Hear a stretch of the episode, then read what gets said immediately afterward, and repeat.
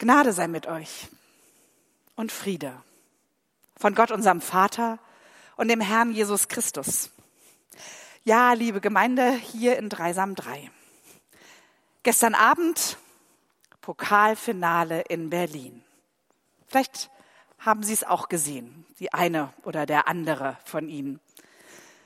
Ein tobend, tosendes Stadion, ein Pokal zum Greifen nah, war für den Außenseiter Freiburg gestern da, eigentlich. Eine Sensation und ein Traum, der fast wahr geworden wäre, nach 120 Minuten und Elfmeterschießen dann doch nicht.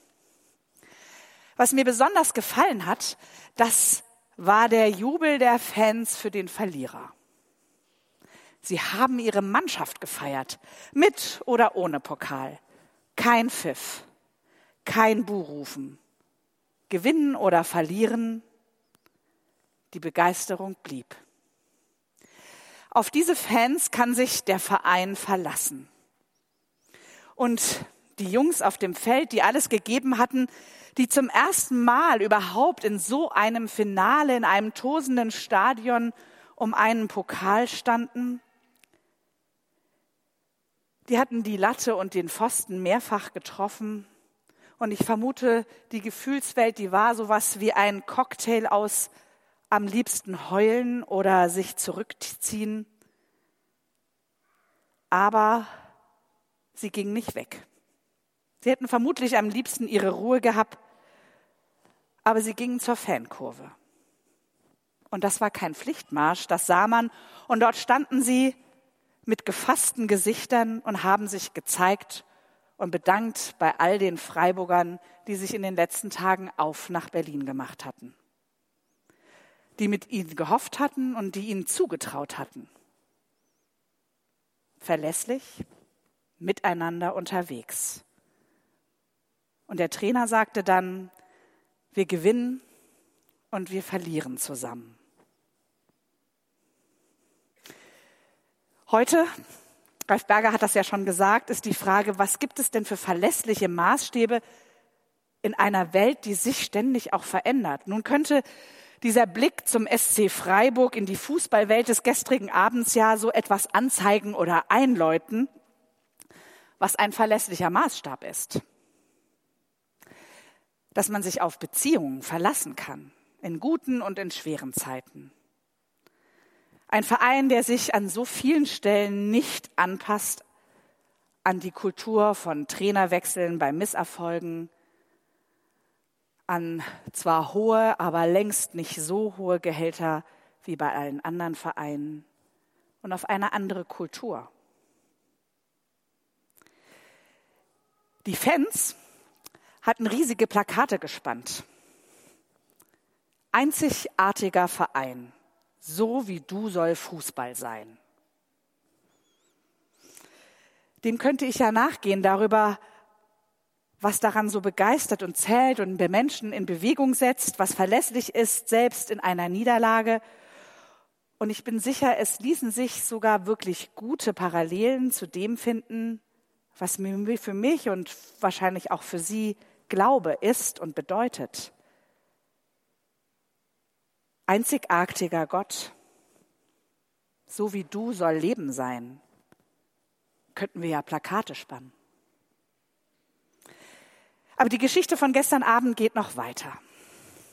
Da stehen nun die Sieger und die Verlierer nah beieinander und das Stadion tobt und die Siegerehrung steht an und wird vorbereitet. Und dann so plötzlich an den Bildschirmen sieht man, dass die Spieler ruhiger werden. Und die Gewinner hören auf zu jubeln. Und dann werden auch die Fans stiller.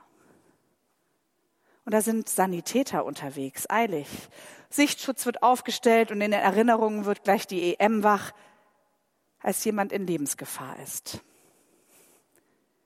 Mich hat das am Ende eines Pokalfinales mit 120 Minuten und Elfmeter-Krimi berührt und angerührt, dass es möglich ist, dass 80.000 Menschen ihre Emotionen stoppen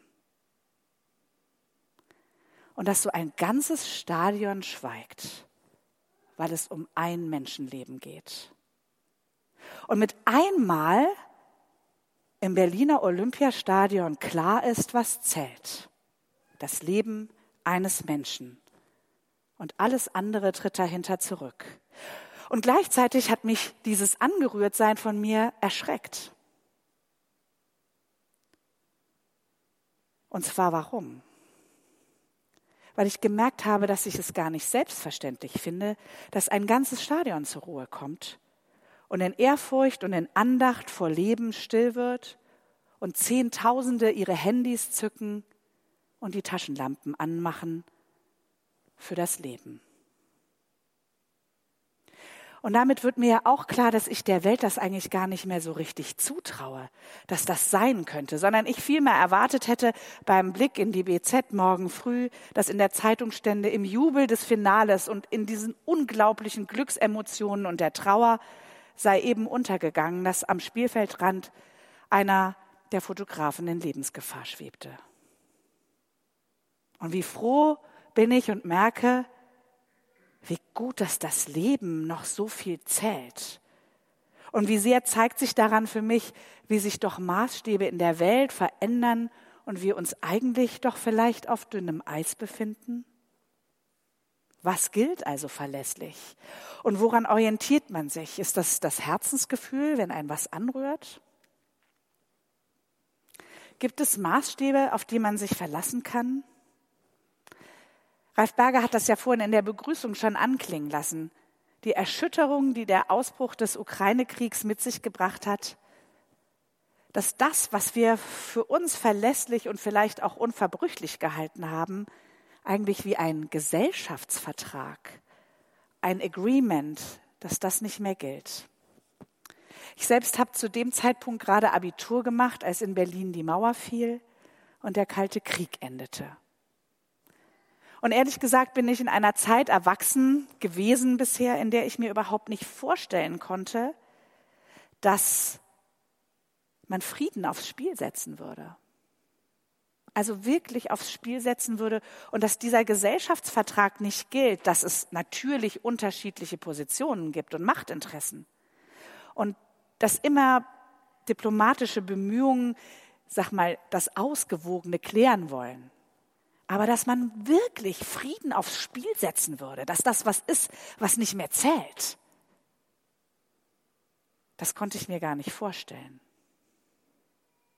Und das, was, glaube ich, bislang gesellschaftlich keine Frage war, also Kriegsdienst zu verweigern, FSJ zu machen. Oder ich denke da an die Werbekarten der Bundeswehr, die unsere Kinder kurz vor ihrem 18. Geburtstag immer geschickt bekommen haben. Wir haben sie ihnen wie ein Witz dann an die Kinderzimmertür geheftet. Ich selbst, ich kenne in meinem Freundeskreis eigentlich gar keine Kinder und Jugendlichen, die, wie mein Mann das sagen würde, zur Fahne gehen, zur Bundeswehr und sich über Jahre verpflichten. Aber eins weiß ich, dass ich seit dem 24. Februar auf keinen Fall mehr eine Werbekarte an die Tür des Jugend- oder Kinderzimmers meines inzwischen jüngsten Sohns heften werde und die Karte kommt bestimmt in den nächsten Monaten. Und ich weiß auch eines ganz sicher von meinem Herzen her, dass ich der festen Überzeugung bin, dass Krieg nicht Frieden schafft, sondern Leid. Und dass Gott kein Leid für Menschen will. Aber ich merke, dass ich mich schwer tue, gegen Waffenlieferungen zu sein, die Menschen helfen könnten, sich zu verteidigen auch wenn die Mensch, diese Waffen anderen Menschen Leid zufügen werden. Tatsächlich beginnen meine eigenen Maßstäbe über Nacht zu wanken. Und die gesellschaftliche Debatte darüber, was richtig ist, die zieht sich durch alle Kreise und Schichten. Wie verlässlich sind die Maßstäbe, die die evangelische Landeskirche noch vor kurzem auf ihrer Synode verabschiedet hatte und für die sich Kirchen ganz stark machen, dass wir Sicherheit neu denken, eben nicht in diesem Freund-Feind-Modus. Und Maßstäbe haben doch eigentlich dann auch automatisch einen ethischen Anspruch, also Konsequenzen für Handeln, für Äußerungen und Einstehen. Und dann erleben wir jetzt, wie schnell sich Maßstäbe ändern können und uns ins Nachdenken und auch ins Ringen miteinander bringen. Wenn ich ehrlich bin, ich wüsste so gerne, was Gottes Maßstab im Blick auf diese komplexe, verfahrene Weltsituation ist. Und um ein anderes Feld aufzumachen im persönlichen Bereich, merken wir doch, wie sehr wir an vielen Stellen, ich weiß nicht, wie das bei Ihnen ist jeweils, von verlässlichen Maßstäben ausgehen. Und zwar immer dann, wenn uns etwas ins Wanken bringt oder verletzt. Ich glaube zum einen dann, wenn man eigentlich denkt, man wird gesehen und man ist gemeint. Und dann im Handeln der oder des anderen plötzlich erkennt, dass man gar nicht so voll gesehen ist. Oder wenn Vertrauen enttäuscht wird. Wenn man auf die andere oder den anderen gesetzt hat und sogar die Hand für dessen Meinung eintreten oder Liebe ins Feuer gelegt hat und dann merkt, dass es da noch einen anderen Aspekt gibt, dass das anders ist, als man es selbst für wahr gehalten hat. Wie verletzlich ist es, wenn Liebe vorgespielt wird. Und damit ist doch eigentlich auch Liebe gleich als Maßstab gesetzt. Nichts schlimmer, wenn das Wort von jemandem nicht mehr zählt auf der Arbeit, bei Versprechungen im beruflichen Kontext, wenn nicht gilt, was der andere versprochen hat, oder wenn es das Zuhause gar nicht gibt, auf das man sich eigentlich verlassen hatte. Was sind verlässliche Maßstäbe, die in einer Welt zählen, die im Wandel ist? Wenn ich die Konfirmandin oder Konfirmanden meiner früheren Gemeinde gefragt hätte, hätten sie vermutlich sofort und pflichtbewusst die zehn Gebote angeführt und auch das Doppelgebot der Liebe sicher. Gott lieben und den Nächsten wie sich selbst. Ja, und darüber ließe sich viel sagen und darüber predigen und vielleicht haben Sie das ja auch erwartet. Aber das, was wir gerade erleben, eine Welt, die im Wandel ist und wo es so schwer zu sagen ist, was wirklich richtig ist und was falsch, soll ich die Backe hinhalten, wenn meine Stadt zerbombt und meine Frau vergewaltigt wird? Was zählt? Wonach können wir uns ausrichten? Der Blick in die Bibel. Mich beeindruckt immer wieder, wie Jesus ganz normale Menschen in den Dienst ruft und sie ernst nimmt. Sie gebraucht als Salz der Erde in ihrer Unzulänglichkeit. Also ich denke da zum einen an Petrus, der ausfährt, unvernünftig nochmal am Tag, weil er sich doch irgendwie verlässt, vielleicht auch abenteuerlustig ist und sagt, was schadet es, das auszuprobieren und seine Netze auswirft mitten am Tag der dann begeistert mitläuft, der sogar sein Schwert in Gefahrensituationen nimmt, um Jesus zu verteidigen. Und ein paar Stunden später hat er nicht den Mut zu sagen, dass er ihn kennt, weil es ums Leben geht, um sein eigenes. Oder ich denke an die Frau, die gesteinigt werden sollte. Und Jesus, der gar nicht so viel sagt sondern nur in den Sand schreibt. Wer von euch ohne Sünde ist, werfe den ersten Stein.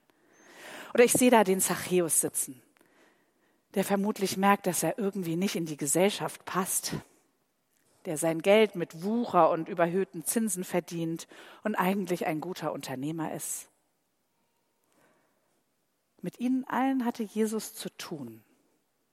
Und er hat mit ihnen gesprochen und sich mit ihnen auseinandergesetzt und mit ihnen sogar Gemeinschaft gehabt, obwohl sie nicht gemeinschafts- und gesellschaftsfähig waren.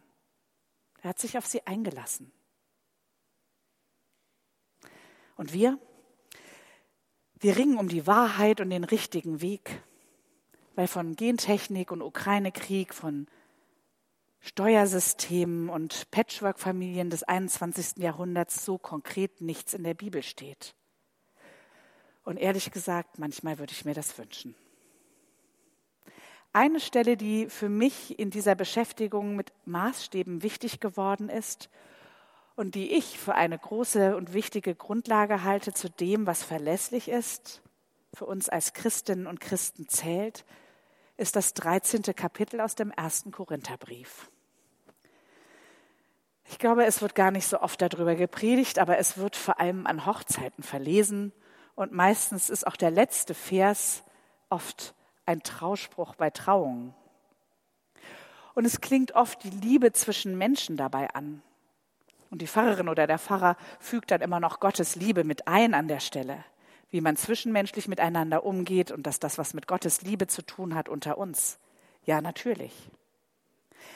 Aber auf dem Kontext, wie die Welt wankt und was zählt, höre und lese ich darin, was Gottes Maßstab und Liebe ist.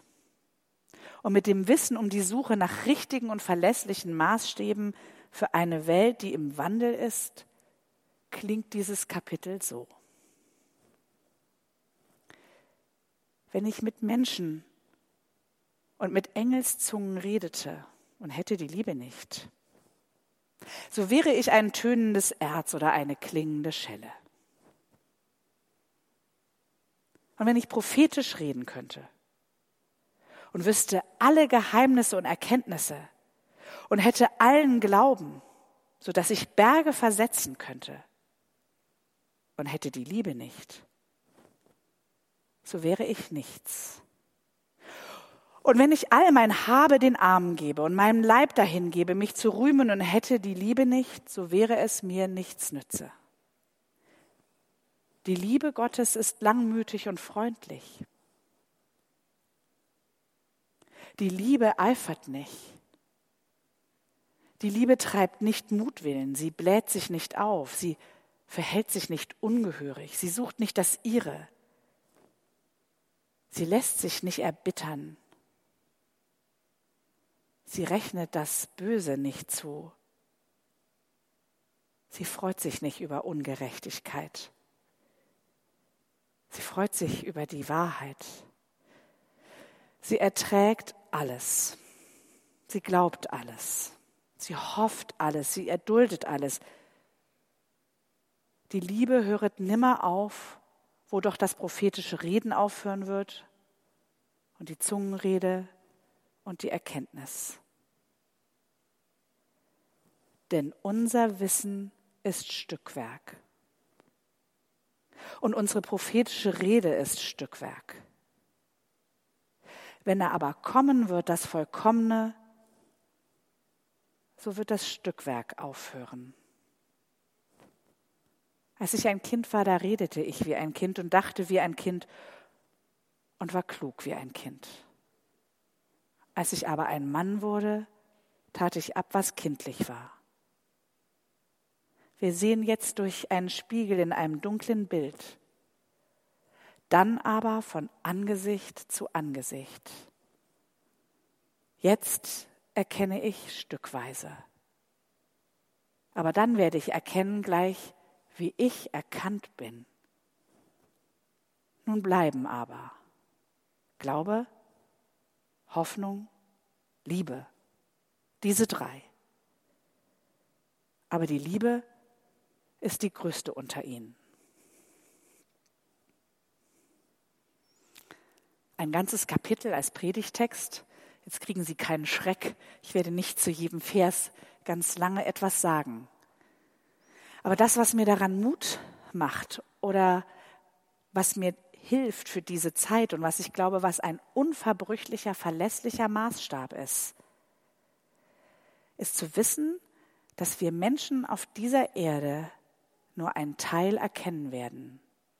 Und das schließt für mich ein, dass in unterschiedlichen Zeiten wir unterschiedliche Ausschnitte erkennen von Dingen. Wie das Mosaik von einem großen Bild. Und dass das, was wir tun, Stückwerk ist, aber nicht in dem Sinne, dass das das klein macht oder unwichtig oder belanglos. Im Gegenteil. Es ist ein Teil eines großen Ganzen. Und die Maßstäbe, die dahinter stecken, sind letztlich Gottes Liebe zu uns Menschen und zu dieser Welt. Und das ist in der, in der Zusammenfassung so deutlich. Glaube, Hoffnung, Liebe, diese drei. Aber die Liebe ist die größte unter ihnen. Was heißt denn das? Glaube. Das heißt für mich der Glaube an Gott, an Jesus Christus. Und zwar, dass er uns wirklich liebt und diese Welt mit all dem, was ist. Er hat das nicht abgeschrieben. Und er schreibt auch uns nicht ab. Und dass wir tatsächlich nur ein Stück von dem wissen, was ist. Und ich glaube, genau das wird uns vor Fanatismus bewahren, vor Recht haben, vor endgültig sein. Der Glaube an Gott, an Jesus, an seine Liebe, weil Gott den Perspektivwechsel schon längst gemacht hatte in die Welt zu uns Menschen, weil er unsere Perspektive eingenommen hat. Glaube heißt für mich, mich diesem Gott anzuvertrauen und ihm zu vertrauen in dem Stückwerk und auch in dem Wanken, was ich vorfinde. Und mich auf Perspektivwechsel einzulassen.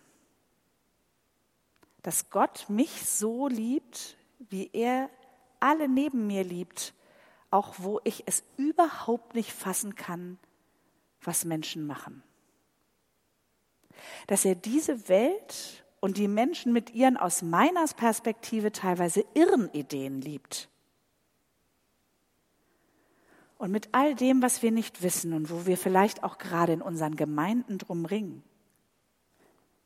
Welche Stellung hat Corona? Was ist mit der AfD? Was will Gott uns sagen? Was bringt Frieden? Wie lange spielen Kinder Computer? Gottes Perspektive und zu wissen, dass wir alle zusammen, wenn der Glaube an Gott zählt, in der Unterschiedlichkeit vor ihm stehen, wie Geschwister, gemeinsam vorm Vater, vor der Mutter Gottes. Das eint und relativiert so manches Menschengemachte. Glaube an diesen Gott. Und dann die Hoffnung. Das ist ein Maßstab. Und wenn wir uns hier miteinander austauschen würden oder Sie kurz innehalten und sich überlegen, worauf hoffe ich denn eigentlich? Hoffe ich noch auf was? Und verändert der Glaube dadurch die Perspektive? Worauf hoffe ich? Ich hoffe, dass es viel mehr gibt, als wir überhaupt denken und vermuten dass Gott viel mehr kann, als ich mir vorstellen kann. Ich hoffe, dass Vertrauen sich lohnt. Dass es nicht egal ist, ob ich da bin oder nicht. Ich hoffe darauf, dass Gottes Licht Licht in diese Welt bringt und dass er uns als seine Lichter braucht. Ich hoffe darauf, dass es sich lohnt, für etwas einzutreten, weil es noch einen anderen Maßstab gibt als den, den Menschen machen. Darauf hoffe ich.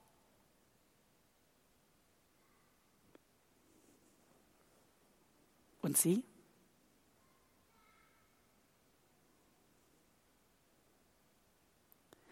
Ich hoffe auch darauf, dass aus Bruchstücken Gott etwas ganz Neues schafft und das Leben nicht nur dann gut ist, wenn alles gelingt, sondern sogar das Scheitern seinen Sinn und seine Kraft hat und auch alle Schmerzen, die in der Welt sind. Ich hoffe darauf, dass daraus viel mehr wird, ist und sein kann. Und dann die Liebe die die größte ist unter ihnen. Vielleicht rührt auch deswegen das Gleichnis vom verlorenen Sohn so an aus Lukas 15, weil es vielleicht die verlässlichste Maßstabsgeschichte überhaupt ist, von einer unverbrüchlichen Liebe des Vaters für beide Söhne. Eine Liebe, die gehen lässt und kommen lässt. Ein Zuhause, das bleibt. Und das die Vielfältigkeit und Andersartigkeit und auch die Verletzungen aushält. Wir müssen nicht lieben wie Gott. Das können wir auch gar nicht, weil wir seine Menschen sind. Aber wir können einen Teil dieser Liebe weitergeben.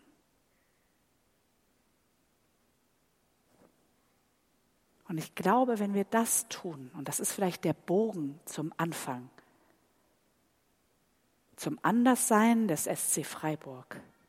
Ich glaube, dass dieses Anderssein, egal wie viele Menschen wie noch zur evangelischen Kirche oder katholischen gehören, dass dieses Anderssein eine Kraft hat und dass es wirklich wert ist, diese Maßstäbe nicht aufzugeben, zu glauben, zu hoffen und auf Gottes Liebe zu vertrauen und die weiterzugeben, weil das Sinn machen wird und verändert und sichtbar ist, unabhängig von der Zahl der Menschen.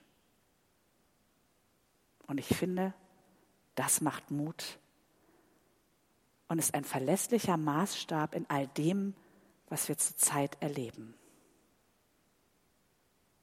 Und Gottes Friede, der höher ist als unsere Vernunft, Bewahre unsere Herzen und Sinne in Christus Jesus. Amen.